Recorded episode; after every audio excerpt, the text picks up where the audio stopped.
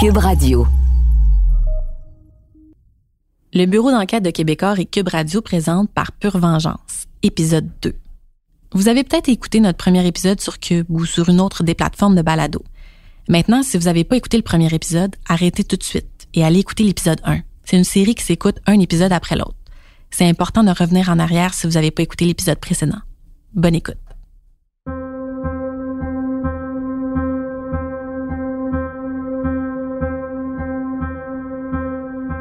Au fil des années, j'ai parlé avec beaucoup de gens qui ont bien connu Normand Dubé. Des amis, des collègues, des voisins, des employeurs, des anciens collègues du secondaire. Et ce qui ressort de mes conversations concernant M. Dubé, c'est qu'il y a vraiment deux camps. Ceux qui le soutiennent, le défendent, qui le croient innocent, et ceux qui le croient coupable et capable du pire. Quand la police a pris sa déposition concernant le sabotage des lignes d'Hydro-Québec, il n'a jamais nié avoir volé ce jour-là. Par contre, il dit que c'est pas lui qui a commis le crime. Même à la cour, il a clamé son innocence en pleurant à la barre. Ça a marqué tout le monde. Et il a dit qu'il avait rien à voir avec tout ça. Il m'a dit la même chose avant le procès, avant le verdict, quand je l'ai rencontré à Sainte-Anne-des-Plaines. Je m'appelle Marie-Christine Noël. Vous écoutez l'épisode 2, Qui est Normand Dubé?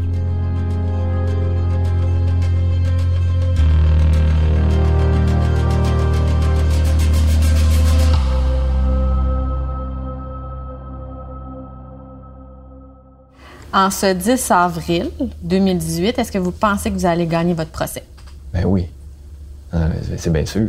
C'est une affaire. Ben, c'est bien sûr. Premièrement, un, ça se fait pas. Puis deux, une chance que ça se fait pas. Deuxièmement, ça se fait pas que je l'ai pas fait. Mais euh, c'est quand même fou de poursuivre quelqu'un pour un vol de banque puis avoir caché le million euh, sur la planète Mars. Donc, qu'est-ce que la couronne vous reproche? La couronne me reproche euh, de d'avoir, euh, comment vous dire d'avoir euh, causé une panne à Hydro-Québec. C'est tout? En avion. En avion. En avion. Et vous, là, vous nous disiez c'est une théorie? C'est une théorie. Pourquoi?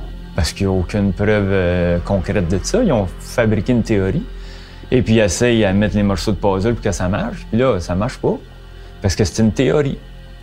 Qui. C'est une, une impossibilité en plus. J'ai été accusé de trois places, mais Hydro-Québec, ils ont 14 places, dont dans le Nord, dont euh, La Tuque, euh, un peu partout à Sainte-Sophie, où je suis jamais passé en avion. Puis il y a 14 pannes. La panne avait eu lieu 13 heures après que je suis passé. quand je suis passé, il n'y a pas eu de panne. Et puis je me suis revenu chez moi. Ben, je, il, me reproche ça. Selon les documents de cours, là, il y a eu des pannes quelques jours avant le 4 décembre 2014 et après. Quand j'ai rencontré les gens de chez Hydro-Québec et que je leur ai posé la question, ils n'ont jamais voulu me confirmer ou me préciser l'information. C'est quoi votre version des faits, vous? La version des faits? Oui, pour vous. Mon Dieu, j'ai aucune idée de comment ce que. Euh, j'ai aucune idée de, vous dire euh, où ils en sont venus là, parce que vous n'avez 14 autres ce que, ce que j'entends pendant le procès, c'est qu'on est capable de vous situer à des endroits où il y a eu des pannes. Ouais, mais ça n'arrive pas. Parce qu'un avion, ça vole à 100 000 à l'heure. Puis pendant 10 secondes, selon NAV Canada, je suis resté à la même place pendant 10 secondes, comme si j'étais en hélicoptère fixe. Fait que ça vaut ce que ça vaut, les données de NAV Canada. Il y a 10 secondes, pendant 10 secondes de temps, je n'ai pas bougé. J'étais au même point GPS pendant 10 secondes, pas 2-3 secondes. Là. Vous, vous dites non, comme le radar n'est pas assez précis, moi, j'étais vraiment déjà en train de me déplacer. Ben, donc, j'étais plus là. J'étais plus là, ça faisait 10 secondes. L'avion n'arrête pas. L'avion parcourt, je pense c'est 172 pieds secondes. Fait que l'avion... Fait que si le radar, il dit que vous êtes là pendant... Là, OK, il fait un whip, 5 secondes, vous êtes encore là. Il fait un autre whip, encore 10 secondes, vous êtes encore là. Ça vaut pas cher, le radar. L'avion... Euh, il y en a 1500, 2000 pieds plus loin, 17, 17, 1800 pieds plus loin. Fait que ça vaut rien, le radar. Là.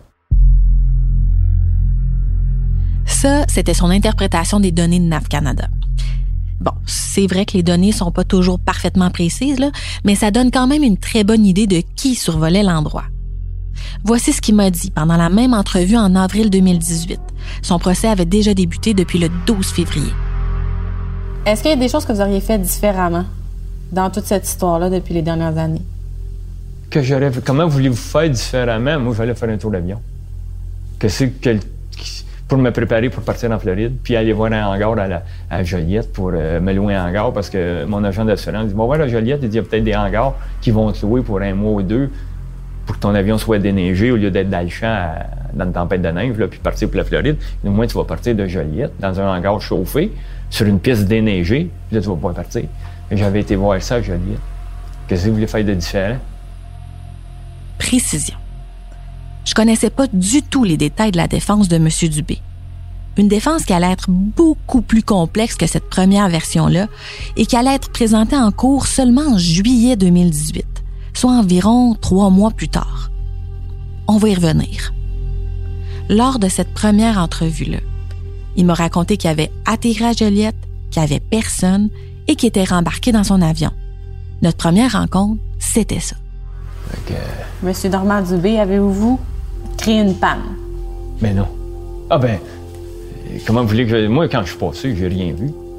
Puis j'ai rien vu ce qu'il dit. De toute façon, ça peut... Je peux pas avoir rien vu. Elle a eu... Il vient de me dire qu'elle a eu 12 heures avant, 13 heures après. Donc, il y en a pas eu quand je suis passé. Fait que j'ai pas causé de panne, aucune, aucunement. C'est de la folie pure, là. Puis moi, je jase beaucoup avec des pilotes d'avion et des pilotes d'hélicoptère. Ils disent, euh, c'est quoi cette folie-là? Et on va voler, puis on va arriver en quelque part, puis il va y avoir une panne, puis ils vont situer à peu près l'avion et l'hélicoptère, ils vont dire que c'est nous autres.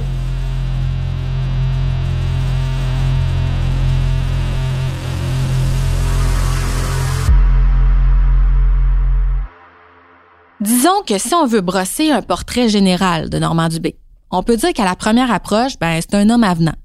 Physiquement, il est pas très grand, il est vraiment pas très gros. Il a des yeux bleus très vifs. Quand je l'ai rencontré pour la première fois en personne, c'est l'image du bon voisin, tu sais, toujours prêt à aider qui m'est venu en tête. Tu sais, le genre de voisin à qui tu demandes de l'aide si t'es pris dans un banc de neige en hiver, puis il va t'aider, puis savoir exactement quoi faire. Parce qu'il faut savoir que Normand Dubé connaît très bien la mécanique. C'est un excellent pilote d'avion et d'hélicoptère. Il a inventé et créé un type d'avion qui vole toujours, l'Aero Cruiser. En plus de ça, il a son propre atelier, un grand hangar situé devant chez lui à Sainte-Anne-des-Plaines, près de Saint-Jérôme. En hélicoptère, il était le pilote de Normand Bratouet, de Gaston Lepage, puis plusieurs autres vedettes québécoises. Il a participé à de nombreuses émissions de télévision à cause de ça, puis il était connu des médias et du public comme le pilote des stars. C'est ça son surnom. Et Maxime Landry, qui était journaliste dans l'hélicoptère TVA, qui a couvert longtemps l'aviation, le connaissait aussi. C'est quoi le personnage de Normand Dubé pour toi? moi, j'ai connu Normand Dubé. On a eu deux hélicos à TVA. Le premier hélico qu'on a eu, c'était en 2005. C'était un Robinson R44. Les Robinson R44, normalement, au Québec, euh, c'est un hélico qui est fabriqué en Californie. Puis il y a un concessionnaire autorisé à importer ces appareils-là au Québec. Puis c'est avec eux qu'on a fait affaire à l'époque pour l'acheter. Et on a appris par la suite qu'il y avait comme une espèce de, de petite mésentente. Que Normand Dubé aussi importait des hélicos Robinson R44, mais de manière un peu détournée, en passant par les États-Unis, puis ça rentrait avec une matriculation non pas canadienne, mais américaine. Bref, un petit tour de fling-flang, mettons. Mais lui, c'est toujours vanté que c'était lui le concessionnaire de Robinson. Oui, mais non. Quand tu parles à Kurt Robinson, qui est le, fils du créateur de cet, appareil-là, tu sens le malaise. Euh, bref, on, achète un hélico en bonne et due forme. Euh, moi, je suis formé sur cet hélico-là. Euh, je me souviens qu'à un moment donné, on, a affaire, le monde des hélicoptères au Québec, c'est un petit monde aussi, comme les avions. Je me souviens qu'à un moment donné, Normand Dubé qui m'appelle. Ouais, toi, tu restes à la rive sud, euh, t'es pas tanné de voyager euh, jusqu'à Montréal-Trudeau pour embarquer? Ben, ouais, c'est loin, je le fais matin et soir. C'est le côté moins prestigieux d'être reporter dans l'hélico. Tu tapes le trafic. Mais ouais, hey, euh, moi, je pourrais aller te chercher à l'hôtel des gouverneurs sur l'île Charon il y a l'ancien hôtel des gouverneurs, je pense qu'il est abandonné aujourd'hui, tout près du tunnel La Fontaine. Puis dans ce temps-là, il y avait un petit héliport là. Puis Normand Dubé allait chercher Normand Brathwaite là. C'était comme leur spot. C'était correct, c'était légal. C'était Aujourd'hui, il n'y en a plus d'héliports à cet endroit-là. Mais lui, il me proposait, euh, tu sais, je pourrais aller te chercher, puis on pourrait faire ça ensemble. Viens-t'en avec moi. Puis là, il me proposait carrément de, de, de, laisser tomber la compagnie avec qui on faisait affaire. Puis mon collègue pilote avec qui j'ai parti le projet, avec les gens de TVA ici, pour partir ça de ça, tu sais, je merci Normand, mais non, tu sais, je suis pas, ça, ça va bien. Puis, non, non, pense-y. Puis j'avais raccroché en disant, ouais, OK, il est spécial, le bonhomme, là.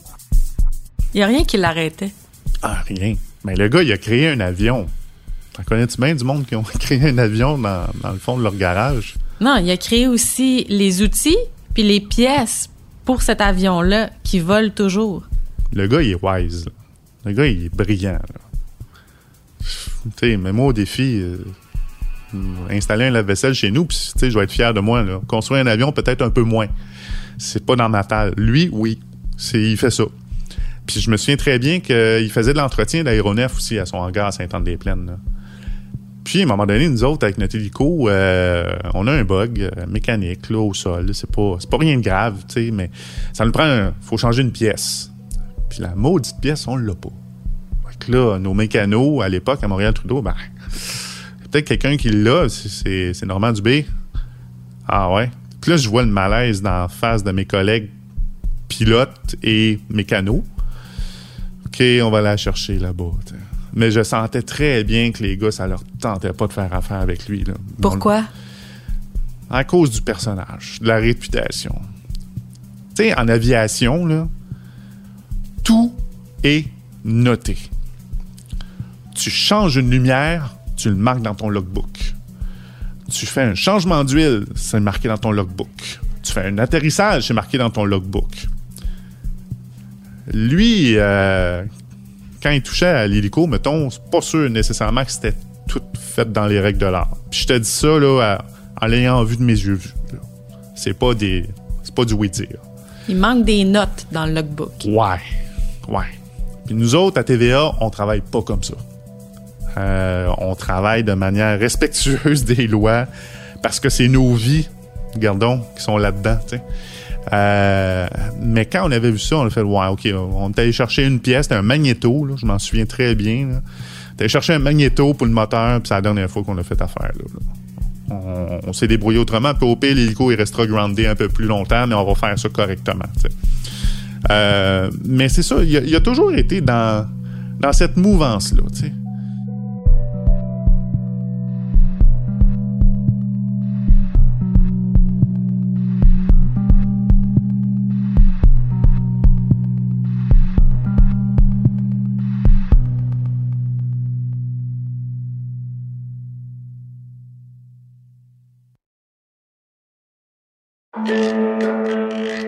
Vous vous demandez ce qui pousse votre voisin à croire qu'un groupe de pédophiles satanistes domine secrètement le monde? Ou pourquoi certaines de vos connaissances dénigrent toute campagne de vaccination?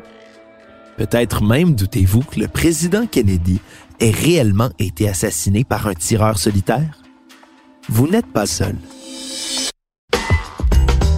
Je m'appelle Alexandre Moranville-Ouellette et je vous invite à découvrir les secrets de ces théories du complot grâce au balado Ce n'est qu'une théorie, disponible sur Cube Radio et toute autre plateforme de balado.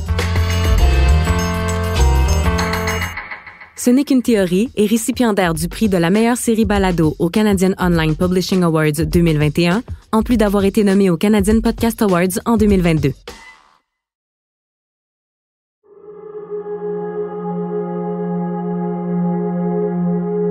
Pendant la série, vous allez entendre différents témoignages et surtout différentes versions de ce qui se serait passé la journée du sabotage des lignes Hydro-Québec. Mais je vais vous résumer la version qui a été présentée devant le juge par la couronne pendant le procès. Maître Steve Baribeau, c'est pas un procureur ordinaire. C'est un plaideur redoutable, selon plusieurs. Il est connu dans les Laurentides. Même moi, je le connaissais de réputation parce que je suis native de Saint-Jérôme. Puis durant mon enfance, ben, j'ai tout près du palais de justice. Puis ensuite, à mes débuts en journalisme, j'ai couvert des procès là-bas.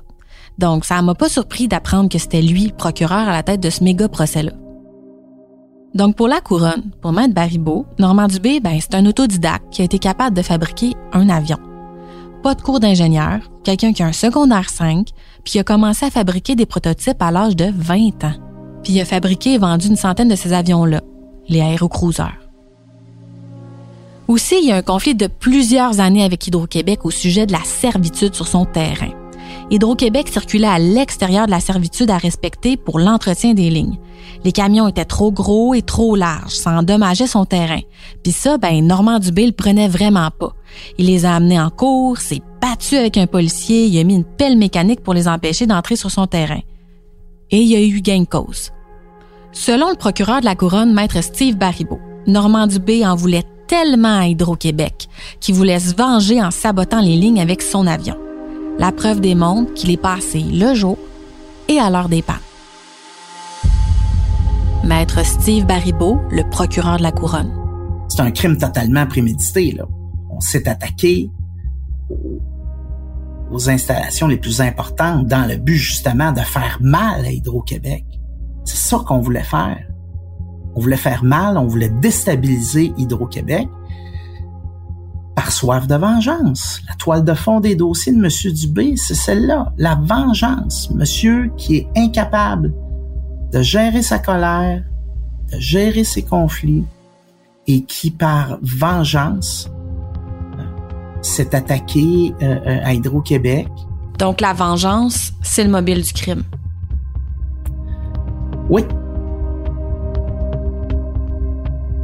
C'est quelqu'un qui mûrit ses décisions. C'est quelqu'un qui prend le temps d'analyser les gestes qu'il va commettre.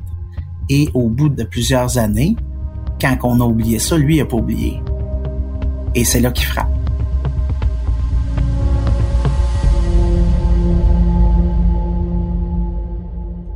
Maître Baribeau ajoute que les preuves recueillies pointent vers M. Dubé, qu'il avait les connaissances techniques et qu'en plus, il y avait un mobile, son conflit avec Hydro-Québec. À la cour, Maître Baribeau a aussi présenté une preuve de caractère contre M. Dubé, une preuve qui le décrivait comme un homme revanchard et agressif. Et ça, ça, ça pesé lourd dans la balance au moment du procès. Parce qu'en fait, avant le mois de décembre 2014, l'équipe du lieutenant Bouchard de la SQ travaillait déjà sur un autre dossier qui concernait M. Dubé et qui avait rien à voir avec celui d'Hydro-Québec. Un dossier d'incendie criminel à Sainte-Anne-des-Plaines, de menaces, de harcèlement et d'intimidation envers des fonctionnaires de la ville et des services des douanes. Le lieutenant Martin Bouchard. Quand on a commencé le dossier en 2014, j'étais chef d'équipe. Chef d'équipe d'une équipe projet.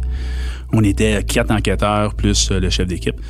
Puis euh, en octobre 2014, euh, le service de police de Terrebonne nous avait demandé assistance pour les, enquêter des incendies que un dénominateur commun était Normand Dubé.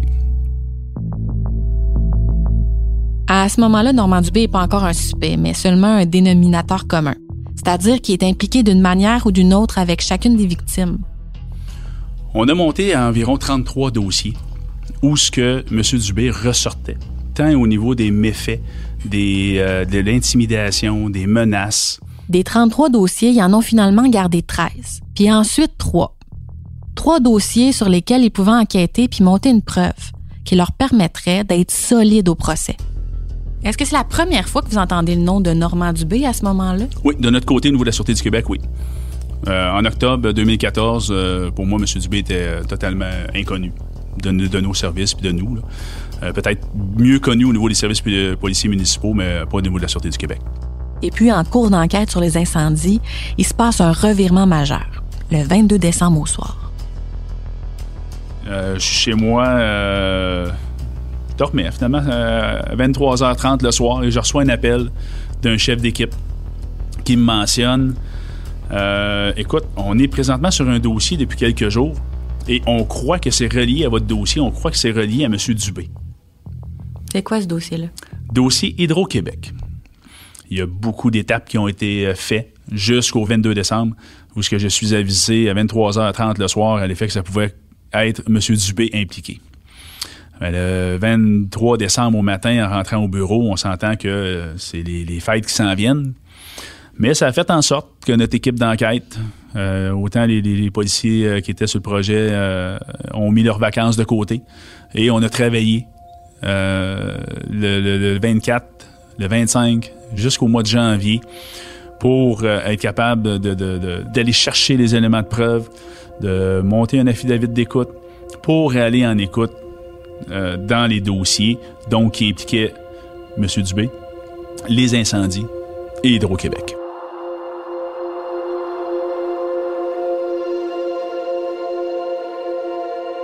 Ces dossiers-là sont les plus importants sur lesquels l'équipe du lieutenant Bouchard des crimes majeurs ait jamais travaillé. Sécurité nationale, harcèlement, intimidation et des incendies criminels allumés avec des cocktails Molotov. On parle d'incendies allumés avec des cocktails Molotov. Chez le directeur de l'urbanisme de Sainte-Anne-des-Plaines, chez une employée municipale et même chez une surintendante de l'Agence des services frontaliers, les douanes. Je vous dirais que à partir de ce moment-là, où ce que l'équipe d'enquête qui n'était pas la nôtre ont compris que le seul avion qui avait passé en haut provenait de la piste d'atterrissage de M. Dubé. Veux, pas, les autres chefs d'équipe sont au courant de notre projet pour les incendies de M. Dubé. C'est à ce moment-là qu'ils nous contactent puis ils nous mentionnent qu'écoute, notre dossier pourrait être relié au vôtre. Donc, à partir de là, je prends la responsabilité, notre équipe d'enquête prend la responsabilité du dossier Hydro-Québec.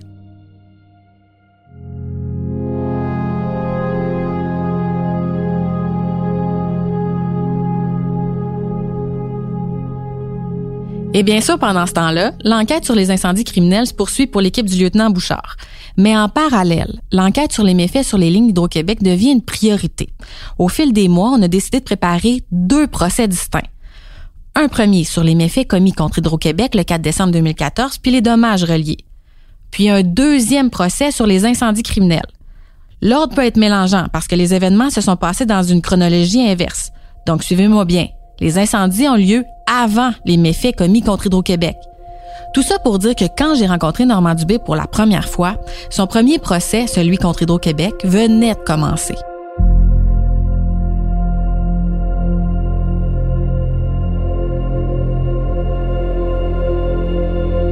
Dans la longue entrevue que j'ai faite avec Normand Dubé en 2018 pour le documentaire vidéo pour le bureau d'enquête, il fallait qu'on évite soigneusement toute référence au moyen par lequel le crime contre Hydro-Québec aurait été commis. Le procès se déroulait à huis clos et il y avait une ordonnance de non-publication sur plusieurs éléments. Mais l'enquête de la SQ et de la Couronne proposait des hypothèses, dont j'ai le droit de vous parler pour une fois. Et je voulais questionner M. Dubé là-dessus. Mais j'arrivais pas tout à fait à démêler les réponses qu'il me donnait. Il me parlait des nombreuses autres pannes d'électricité qui ont eu lieu avant puis après le 4 décembre 2014. Puis il faut juste préciser que Normand Dubé a a pas été accusé de ces autres pannes-là. Il me parlait aussi des théories avancées par la couronne, par le procureur Maître Baribeau. Et puis c'est normal, hein, si vous comprenez pas tout, même moi, j'étais confuse. Mais c'est sa manière d'expliquer les choses. Alors, je vous la partage. Je vous laisse l'écouter.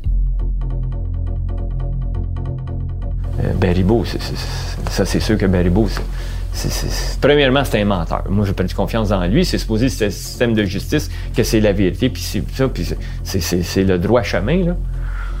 Quand c'est loin d'être le droit chemin, c'est celui qui tire, qui joue au dard le plus, souvent possible. Fait que quand ça ne marche pas, il lance un autre dard. Ça fait 8 ou 10 dards qui ne pognent pas le bullseye, puis essayent à leur pogner, puis ça marche pas encore. Puis il y a des témoins qui ont témoigné, puis ils n'ont pas vu, pas vu que ça marcherait pas. Mais il est tellement là, hein, focusé là, ah faut l'avoir, faut l'avoir, faut l'avoir. Je sais pas de qui vient la pression là. Mais euh, c'est parce qu'à un moment donné, il va falloir que tu rencontres peut-être d'autres gens là, comme des électriciens, des physiciens, puis qui vont te mettre un petit peu de plomb dans la tête, là, puis dire, écoute là, ton histoire là, t'as beau euh, essayer de te faire pousser par ta gang de, police là, qui veulent euh, se faire, puis de la gang d'Hydro-Québec qui veulent justifier leur panne pour montrer qu'ils ont trouvé un coupable pour être capable de vendre l'électricité aux États-Unis. Mais c'est pas le cas, là, c'est pas le problème. C'est tous vos équipements qui sont, qui sont après pétés ou que- qui sont, en, qui sont désuets, puis il y a des 500, 600 millions à mettre sur tous les disjoncteurs, puis les disjoncteurs, ça débraye. C'est pas à cause qu'il a passé un avion. Euh, euh, au-dessus des lignes, là. Faites donc. là, là, c'est ça. De, C'est- Hein? Ben oui. Les avez-vous eu, la liste des pannes? Oui, on en a. Oui, oui, oui, on en a pas mal. Il y en avait pas mal. Il y Ouais, en a ouais, bien on, a plus juste- que on ça. peut pas savoir. euh, on a la. la, la de- place, mais non, il y en a 5, 6, 7. Il y en a. euh,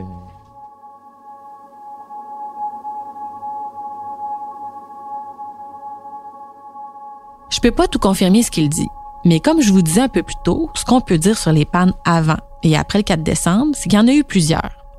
Puis ce que je peux rajouter, c'est que ça s'est passé dans un rayon de 300 km. Selon l'affidavit, là, il y a eu trois pannes le 27 novembre, à La Tuque et à Saint-Émilie de l'Énergie. Il y en a eu une autre, le 30 novembre, dans le même secteur. Et une autre, le 7 décembre 2014, à Sainte-Sophie. Ça, ça c'est vrai. Mais Normand Dubé, il n'a pas été accusé de ces pannes-là du 27 novembre, du 30 novembre et du 7 décembre. Quand je suis partie de Sainte-Anne-des-Plaines après l'entrevue ce jour-là, la seule chose que j'avais en tête, c'est que j'étais incapable de démêler le vrai du faux. Il y avait réponse à tout, M. Dubé. Puis quelques semaines plus tard, la réalisatrice du documentaire vidéo, Ninon Penneau, a fait le tri des enregistrements de Bel Hélicoptère. Puis là, on entend Normand Dubé le 27 novembre 2014. Jean Juliette, euh, votre point de départ, bien euh, Joliette, monsieur, vous allez atterrir, atterrir chez Dubé? Affirmatif. Votre item au complet, c'est quoi, monsieur? Golf Sierra Novembre Alpha.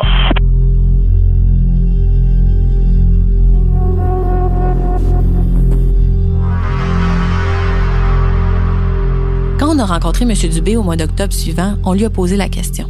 Le 27 novembre, vous avez volé, puis il y a eu des pannes aussi. Non, le 27 novembre, je n'ai pas volé. C'est un avion Cessna 152 qui a volé dans le coin de la chute. Il y a eu trois pannes au même moment où il a volé, sur les mêmes lignes que j'ai été accusé. Je n'étais pas en vol le 27 novembre. là. Il me semble que dans les documents, J'étais peut-être allé dans le coin de Latuc. parce qu'on Oui. des enregistrements Ouais. radio, il me semble, de vous le Ça se 27. peut. 27 Ouais, que vous volez. C'est ça. Mais les pannes ont eu lieu à, à- à la chute. Je suis jamais allé à la chute. Mettons que j'ai volé puis j'étais allé euh, dans le coin. Ils ont dit que j'étais allé loin dans le coin de la tuque. J'ai jamais été à la tuque de ma vie, là. Mais Donc, vous avez volé cette journée-là, le 27, novembre, ouais, que j'ai regardé mon logbook, en tout cas, puis ils me l'ont dit. mais vous n'étiez pas à l'endroit où il y a les déclenchements de ligne? Non, pas du tout. Puis il y en a eu d'autres, là. Ça fait qu'ils les nomment pas?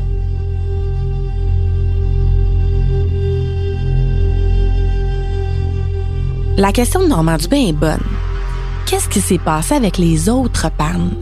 Puis est-ce que M. Dubé aurait survolé les lignes ces journées-là aussi? Parce que les deux noms de villes mentionnés par M. Dubé peuvent faire en sorte qu'on s'embrouille un peu dans la compréhension de tout ça. Je veux juste préciser que la panne n'a pas eu lieu à la chute, comme dit M. Dubé le 27 novembre. Et moi, je suis pas capable de vérifier si M. Dubé était en vol à la chute ou à la tuque cette journée-là. Puis il faut aussi se demander s'il y a eu un problème avec le réseau d'Hydro-Québec.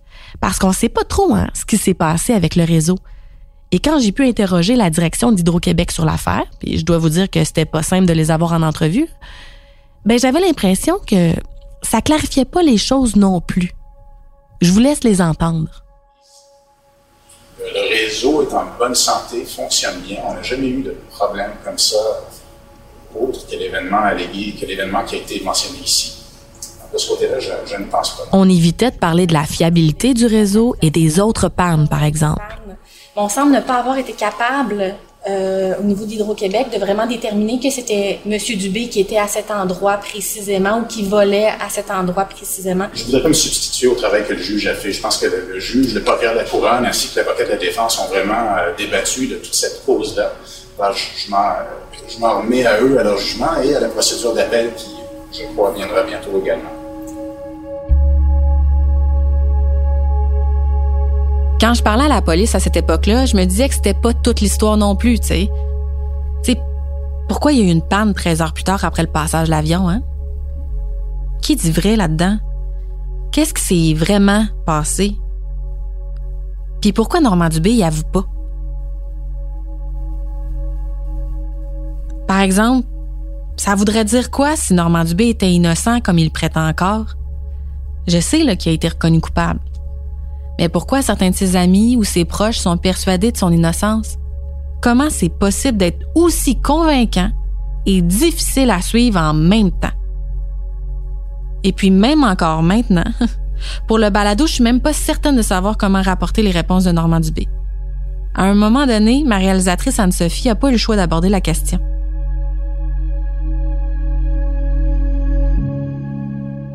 Mm-hmm. Comment tu te sens de parler de tout ça dans, notre, euh, dans notre projet? Tu sais, moi, j'aime analyser les choses, j'aime les faits, j'aime lire des rapports, me, puis me fier à ces rapports-là, puis dire, bon, OK, on, a évalué tous les côtés, là, puis c'est cette réponse-là, c'est cette vérité-là. Avec Normand Dubé, j'en ai pas de vérité. Je sais pas ce que j'ai droit de dire est vrai. Je sais pas si ce que je rapporte est vrai. Jamais. Fait que pour une journaliste, c'est difficile de rapporter des éléments que je peux même pas souvent contre-vérifier. Fait que des fois, je me dis, je suis en train de dire ça à mon interlocuteur, puis c'est complètement faux parce que je rapporte ce que Normand Dubé a dit ou ce que Normand est en train de me dire est vrai. Je sais pas.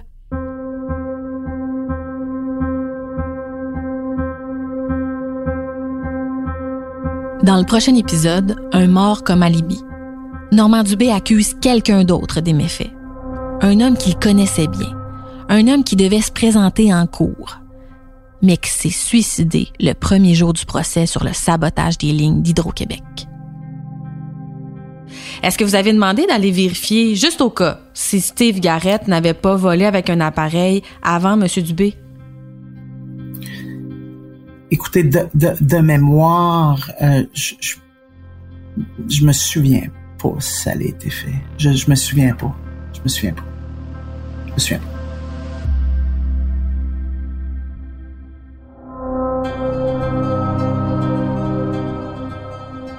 L'enquête est menée par moi, Marie-Christine Noël, journaliste au bureau d'enquête de Québecor. La série est écrite, montée et réalisée par Anne-Sophie Carpentier. Merci à Étienne Roy, Ève Lévesque et Bastien Gagnon La France pour leur aide. Le mix sonore est de Philippe Séguin, une production du bureau d'enquête de Québecor et de Cube Radio. Si vous voulez écouter le documentaire vidéo Le pilote des stars sur Normand Dubé, que j'ai réalisé avec ma collègue Ninon Pedneau en 2018 pour le bureau d'enquête de Québecor, allez sur cube.ca par oblique vrai ou sur la plateforme vrai pour les abonnés à Elix.